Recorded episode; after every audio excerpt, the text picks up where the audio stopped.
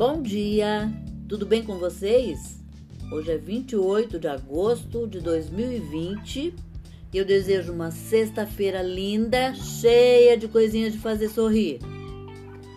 Hoje a nossa receita vai ser uma torta de palmito com camarão pro final de semana, hein? Que tal? Então, para a massa, você vai precisar de 3 xícaras de farinha de trigo, uma xícara e meia de margarina ou manteiga, uma gema, duas colheres de sopa de água gelada, uma colher de chá de sal.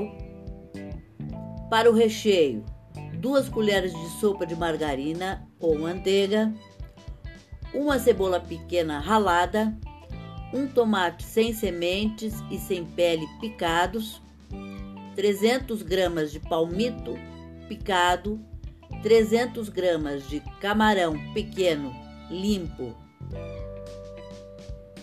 é, meia xícara de água, uma colher de chá de sal, 4 colheres de sopa de amido de milho, um vidro pequeno de leite de coco, uma colher de sopa de salsinha picada,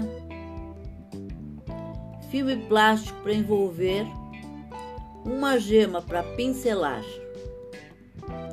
O modo de preparo da massa: numa tigela grande, junte a farinha, manteiga ou margarina, a gema, água gelada e o sal.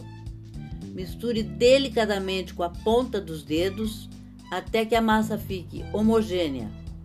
Envolva em filme plástico e reserve na geladeira por cerca de 30 minutos. Pré-aqueça o forno em temperatura média a 180 graus. Divida a massa reservada em três partes. Abra duas delas com o rolo entre duas folhas de plástico desse papel filme. Forre o fundo e a lateral de uma forma desmontável, média de 25 centímetros de diâmetro. Faça furinhos na massa com garfo e leve ao forno por 15 minutos ou até que ela fique dourada levemente. Aí você reserva. Modo de preparo do recheio: em uma panela, aqueça em fogo médio a manteiga ou margarina e frite a cebola até dourar. Junte o tomate e refogue por dois minutos, mexendo sempre. Adicione o palmito, o camarão, a água e o sal. Cozinhe por um minuto. Dissolva o amido de milho no leite de coco e acrescente ao camarão. Cozinhe por dois minutos ou até engrossar, mexendo sempre.